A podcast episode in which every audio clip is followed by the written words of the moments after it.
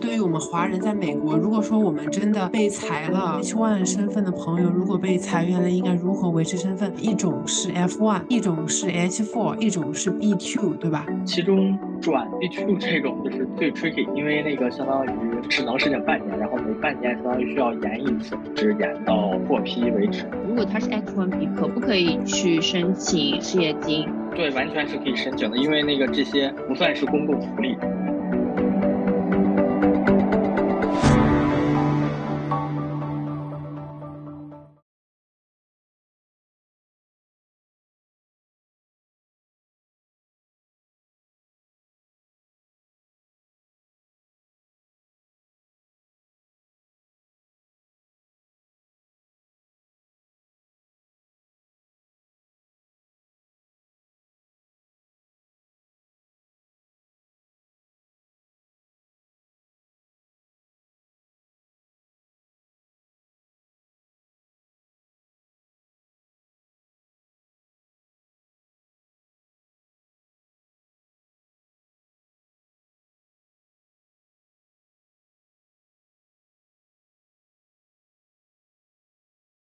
Hello，大家好，欢迎来到北美金视角，我是坐标 Boston 的 Ellen 啊。其实大家都知道啊，去年其实有很多科技大厂在裁员，比如说像亚马逊啊，之前裁了好像将近三万人，谷歌呢也裁了一万多人，然后 Meta、微软都分别在裁，也裁了一万的人。其实我们也知道什么像 Coinbase 啊、Zoom 啊、Glassdoor 呀。因地的呀，其实这些公司都是大家身边耳熟能详的一些公司，也都紧随其后，它的裁员比例即高达百分之二十五。那还有一些初创企业，就是我们不是耳熟能详的，不是这些大公司啊，也在裁员，覆盖了其实所有的部门。就是说，我觉得这个事情对我们来讲影响还是挺大的。所以，我们今天也请到了 Selina 跟我们来聊一聊这个问题。哎，Selina，你对这个情况了解吗？是不是只有科技行业才在裁人呢？我觉得主要是科技吧，然后那个自己。身边朋友先是就是 Think Tank，的，应该是 Startup 那些公司的朋友有被 lay off，然后最近还有以前的同学，博士同学那个 Meta 被裁掉了，所以都是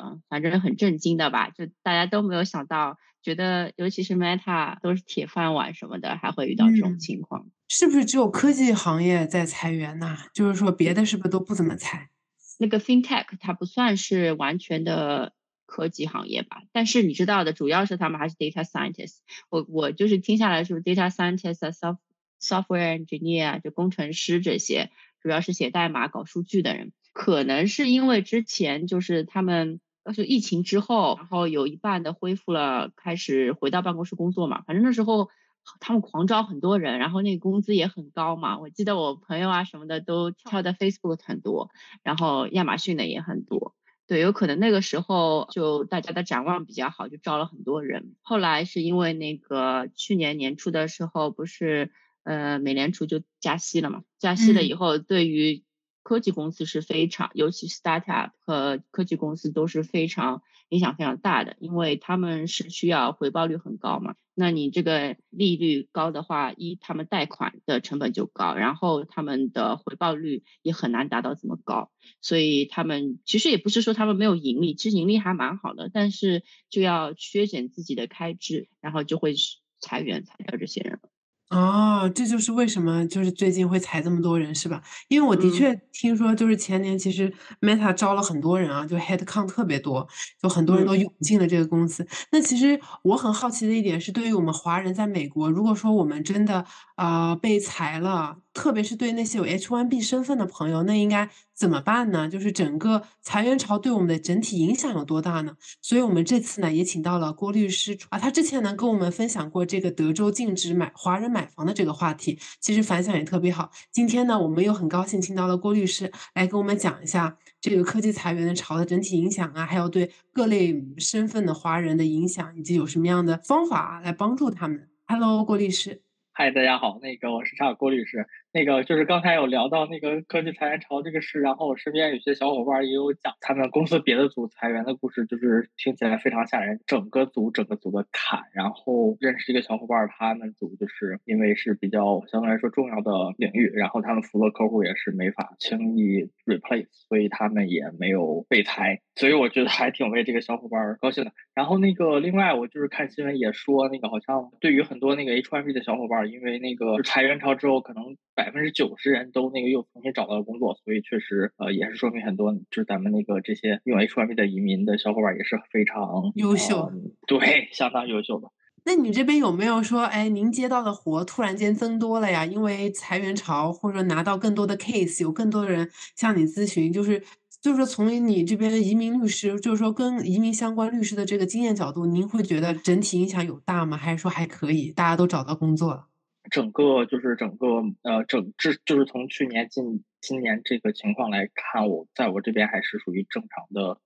水平吧。就是对于我来说，就是当然很多咨询那个 H1B 的身份维持的小伙伴，那个他需要考虑 H1B 那个六十天的 Grace Period 这一块的规定，离职之后需要六十天之内，然后要由新雇主来提交。呃，一个新的那个 H1B 的 transfer 申请，如果不能就是进行 H1B transfer 的话，你就得考虑转换到别的身份，别的合法身份。比如说，如果有那个 H1B 配偶的话，可以考虑转换到 H4，或者是如果打算入学的话，可以转换到 F1，或者是那个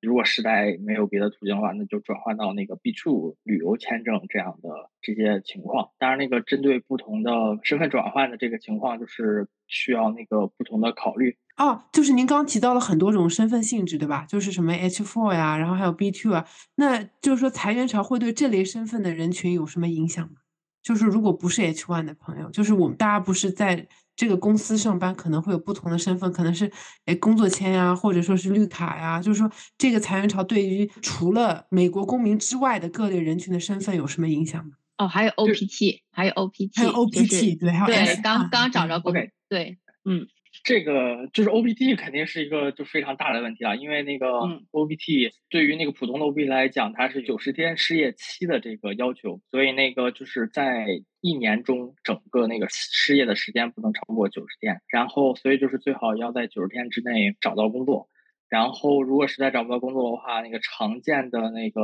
工作的方法就是，呃，因为那个 O B T 是没有那个工资要求的，所以那个去一些非盈利机构做实习或者是做志愿者也算是工作，这是一种可以考虑的维持身份方法。然后那个普通的 OPT 它那个也是可以用来创业的，当然那个很不幸的就是这个 OPT 需要一年的 OPT 时间比较短。所以那个就是在创业公司做公司的时候要考虑之后要怎么处理，而那个对于 STEM OPT extension 它是有那个工资要求的，所以那个就是需要考虑呃要找那种满足工资要求的工作。然后这个工资要求就是不能低于那个正常呃美国工人的工资，同时那个是关于失业期的规定是三年整体不能超过二百四十天，包括那个第一年的九十天，然后后两年是没有一个专门的时间的，就是第一年不能超过九十天，但是。总计三年不能超过二百四十天，所以这是一个需要注意的那个计算那失业期的问题。然后那个 STEM OPT 还有一个每半年要向学校汇报那个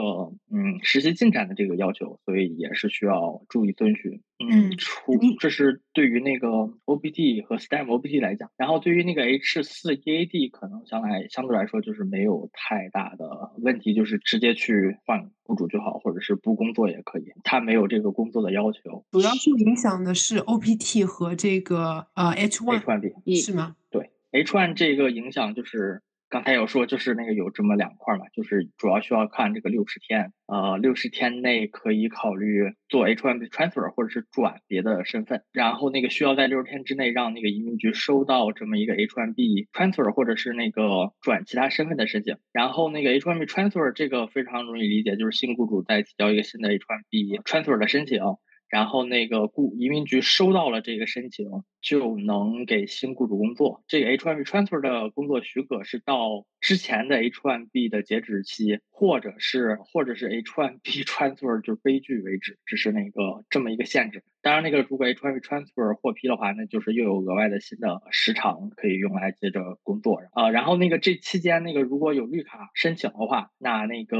也需要考虑换工作对那个绿卡申请影响。就是在那个幺四零获批之前的话，它是那个 PD 是没有 lock in 的，所以那个需要重新那个 restart 整个 Perm 幺四零的那个申请流程。如果那个已经有幺四零获批的话，那相当于 PD 已经 lock in 了，那那个只要问新雇主重新做那个 Perm 幺四零的申请，然后就能重新用之前的 PD 在那个排期啊接着排队。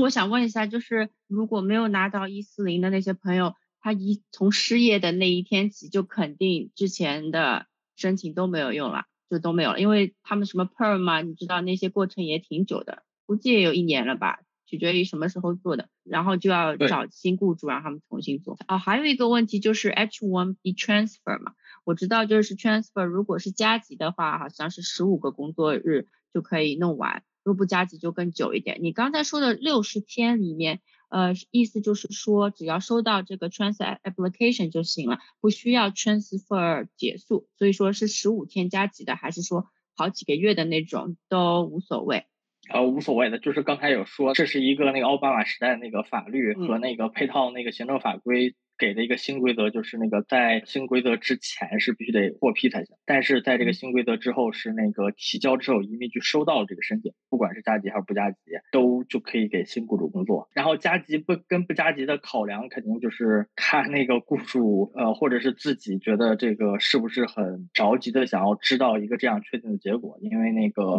在这个 pending 期间的工作许可是 transfer 悲剧或者是那个旧的。H1B 过期，两者从其早者，所以就是如果如果有那个可能马上就要面临那个旧的 H1B 要过期的情况下，那肯定是要考虑做加急的。除此之外，我觉得那个要不要加急是一个完全是看个人的考量。嗯，那加急他可以赶紧上班也挺好的吧？移民局收到就也就可以给新雇主工作，所以那个这个不是考量因素之一。嗯，那还有一个题外话，就是如果他们 transfer 的话，是有概率被拒掉的吗？申请 transfer 对所有的 H1B 申请都有一定概率都有可能会被拒掉，但是我觉得只要那个案件处理得当，然后准备材料准备没有问题，高概率是会获批的。然后如果那个遇到那个移民局不合理被拒的情况的话，那肯定是可以考虑上诉，或者甚至是去联邦法院起诉移民局的。所以那个这些都是可以考虑的问题。然后那个另一种情况就是六十六十天内找不到雇主，这个情况的话，就是肯定是需要考虑那个转别的身份。然后转别的身份这个事情比较麻烦。一点就是那个需要考虑到转什么别的身份，然后刚才就是说的常见的三种嘛，就是那个转成配偶身份，然后转成 F1 身份，或者是就是转成那个最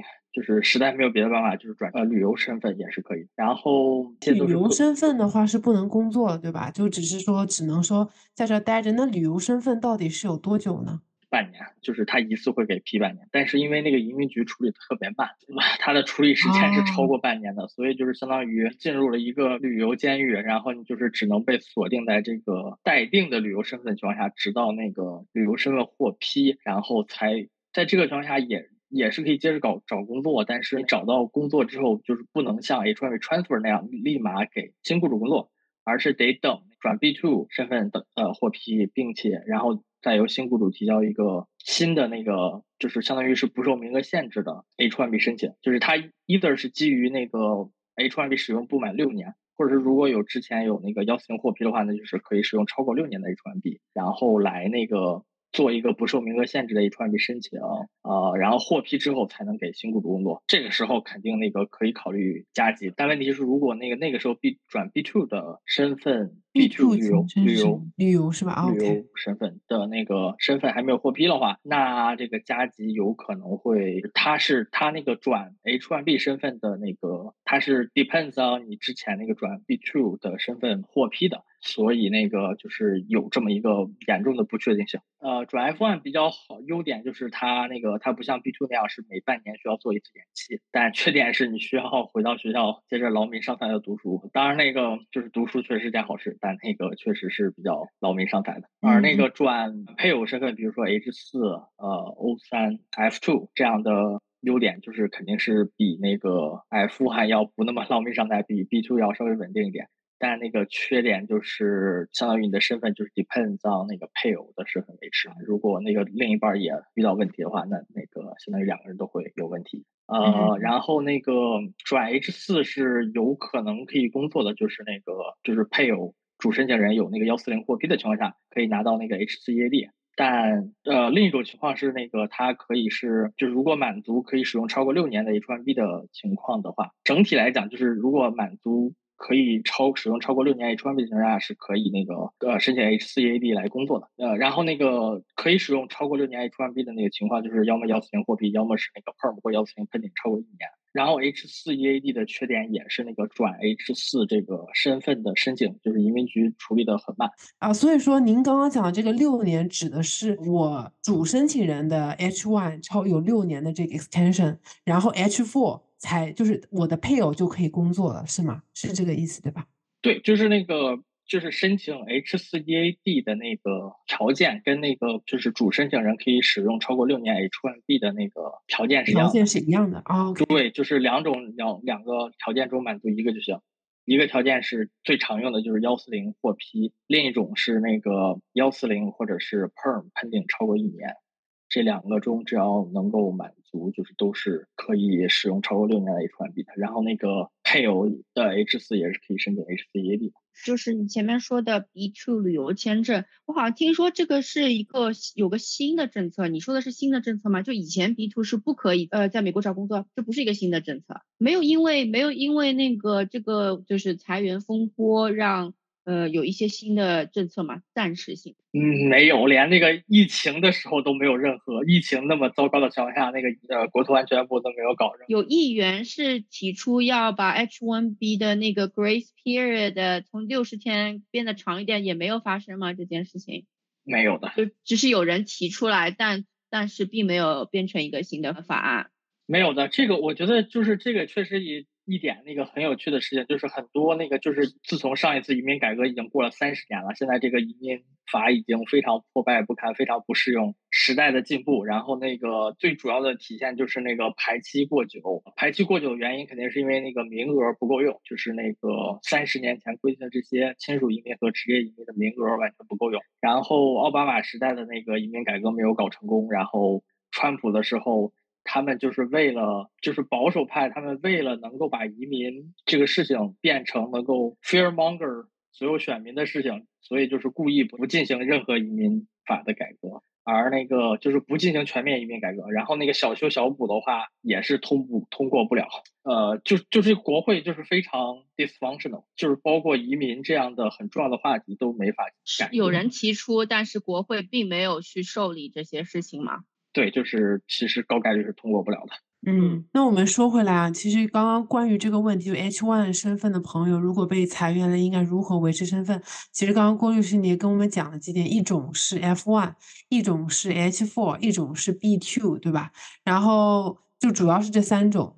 还有什么？华人常见的主要就是这些，然后那个其中。转 B one B two 呃转 B two 这种就是最 tricky，因为那个相当于刚才咱们有说那个就是你要每相当于只能申请半年，然后每半年相当于需要延一次，而那个现在处理时间是超过半年的，所以就是高概率一次申请是不管用的，得那个一直延到获批为止。然后那个移民局批的时候，应该是会那个就是所有的提交的案子会一口气全批了，在那之后那个交 H one B 的 B 的。转 H1B 身份的申请肯定是比较靠谱的，但那个在那之前提交一个转 H1B 身份的申请就是很 tricky，就是如果 open to 境外申请 H1B 签证再入境的话，那那个这个相对来说好处理一点。但问题是，如果想要在境内等的话，那就得等到那个 B B2 呃转身份申申请获批了。才有可能。呃，然后这个情况下就是可以考虑问那个雇主对这个转 B two 的申请做一个就是特事特办的加急处理，就是 expedited processing。这种 expedited processing 就是常见理由就是说，如果那个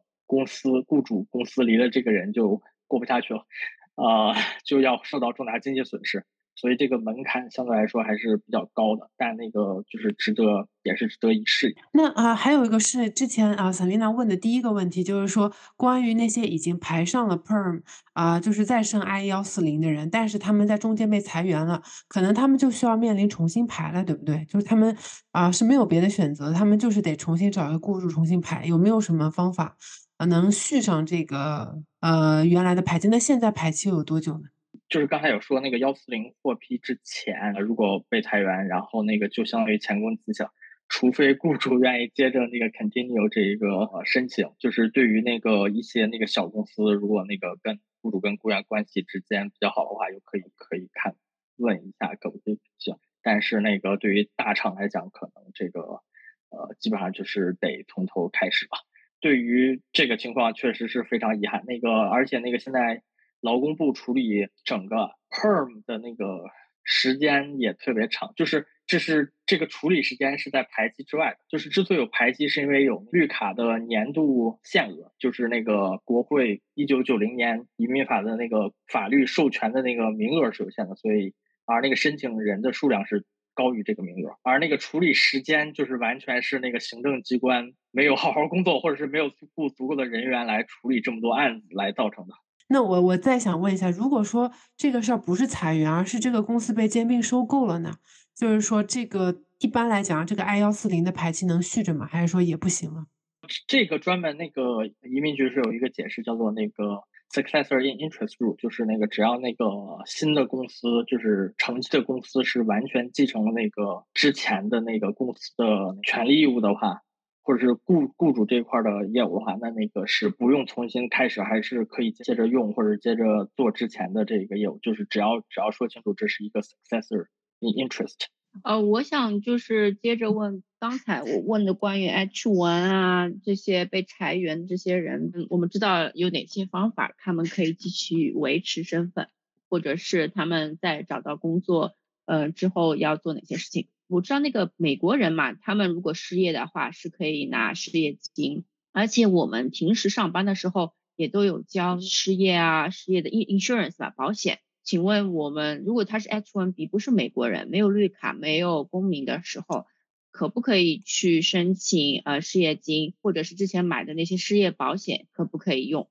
完全可以的，资格去申申请的都是可以申请的。对，完全是可以申请的，因为那个这些不算是公共福利，是因为你都已经帮忙 funded，已经那个帮忙一一直在扣工资里抵扣这个事情，所以那个就相当于这个不是一个公共福利。交工资的时候就有付掉那一部分，对吧？然后到你对，如果真的发生失业的时候，是可以去领领取那个失业金的。那保险的话是，但那个是根据各州的规定来那个走，但是然后怎么申请啊？然后申能申请多久？然后申请的时候奇怪的各种要求都是根据那个各州的要求来走的。但是那个就是。他不能根据那个国别，根据你的移民身份来歧视你，这个是确定。看来那个大家还是尽量在嗯六十天里面找到工作，只要找着了，然后可以让新的雇主给你申请 transfer，那就搞定了。我确实也像郭律师说的，也有朋友，我不知道那个 Facebook 的同学怎么样。呃，我知道那个小公司 FinTech 被裁员的。Data scientist，他后来是找到工作的。然后我还听说了，就是其实有一些金融的公司嘛，之前很多金融的人才，像程序员和数据工程师都被挖走了，全都到那个。呃，Meta、Facebook 或者是亚马逊，因为他们工资更高嘛。现现在反而这些就回到了一些更传统的公司行业，而且这些人还特别抢手。对，所以说，呃，就是大家也不要太担心，尽量找工作就好。那我想问一下，就是上次我们就是采访你那德州华人限制买房的事情嘛，我们讨论了很多的具体内容和以前历史。那我们想也过去呃几个月了。最近有什么进展吗？有什么后续的消息？嗯，我觉得就是咱们上次那个，其实也最后也有聊到，就是那个当就是德州当时已经那个有小范围的消息说，小道消息说那个高概率通过不了了。然后确实那个过了几周之后，大家就是确实确认那个德州的那个呃外国人土地法也就高为这样了。但是那个比较糟糕的是，咱们当时有聊到那个佛罗里达州的这个外国土地法 SB 啊二六四通过了，然后后来就是有后续那个。包括华人起诉，然后，然后我们当时有打算呃进行诉讼。没有记错的话，应该是两周前，那个佛州的法院有那个进行对那个原告方提出的那个紧急禁止令动议进行开庭审理，就是由那个 ACLU 呃等一些那个公益组织进行诉讼，然后来代理一个就是华呃佛州本地的一些华人来那个起诉。我想问一下，ACLU 是什么呀？什么的缩写啊？就是对，他是一个非常就是之前那个特别著名的最联邦最高法院法官那个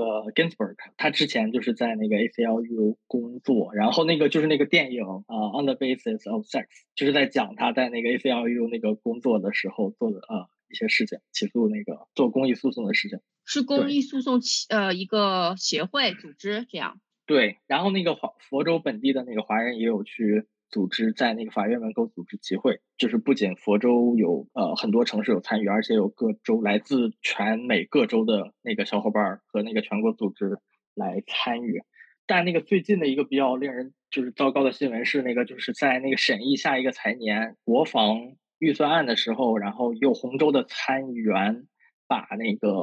相应那个禁止华人或公司。限购农地的修正案加进了那个预算案里面，要那个通过。然后就是刚才有说那个国会就这几年非常不是很容易通过那个法案的那个机构，它那个能通过法案就是这些，比如说预算呀，或者是那个像 Inflation。Reduction Act 这种那个 政客在是竞选的时候 promise 必须要通过的法案，然后那个对于那个国防预算，他们把这种就是这些保守派把那个他们反映他们价值观的一些那个修正案强行塞进去，比如说那个禁止堕胎，然后禁止那 DEI diversity equity inclusion 的这些内容，全都就是加了好几千条那个修正案加到这个呃预算案中。然后那个其中那个有这么一条，就是限制那个华人或者是公司买地的、买农地的这么一个法案。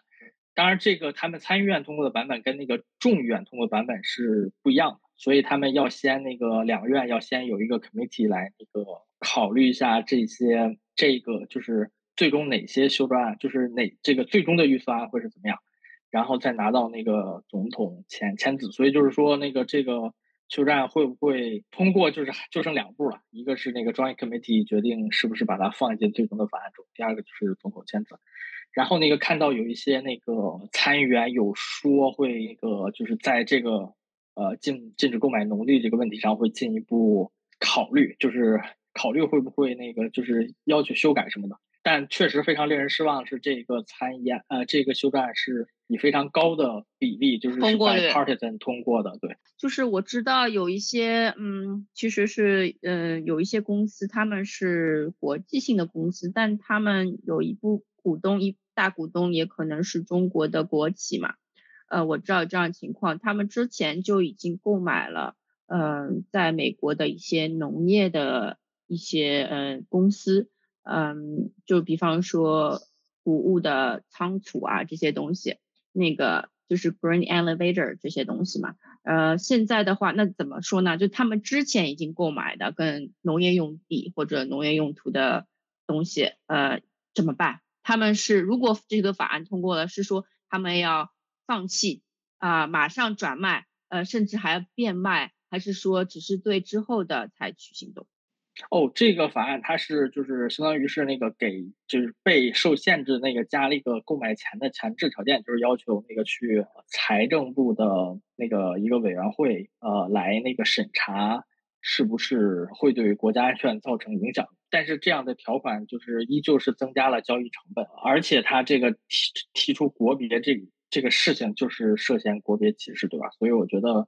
就是，而且我觉得购买农地这个事情跟国家安全有什么影响吗？嗯，对呀，那也希望大家听众朋友听到这句话之后啊，能够更加正当的捍卫我们自己华人的权益啊。那也非常感谢郭律师今天跟我们分享了关于这个裁员潮后续，关于 F1 和 H1B 应该怎么样在美国维持自己合法的身份。如果说您真的不幸被裁了，以及分享了这个德州后续的一些内容吧，就是非常感谢郭律师啊。那如果喜欢我们节目的话，欢迎订阅和收藏。我们下期再见，拜拜，拜拜。非常感谢大家。跟金视角聊人生，感谢您的收听，请在各大播放平台和公众号上搜索“金视角”，订阅我们的栏目吧。金融的金，事件的事，角度的角，一键三连，从我做起。我们下次再聊。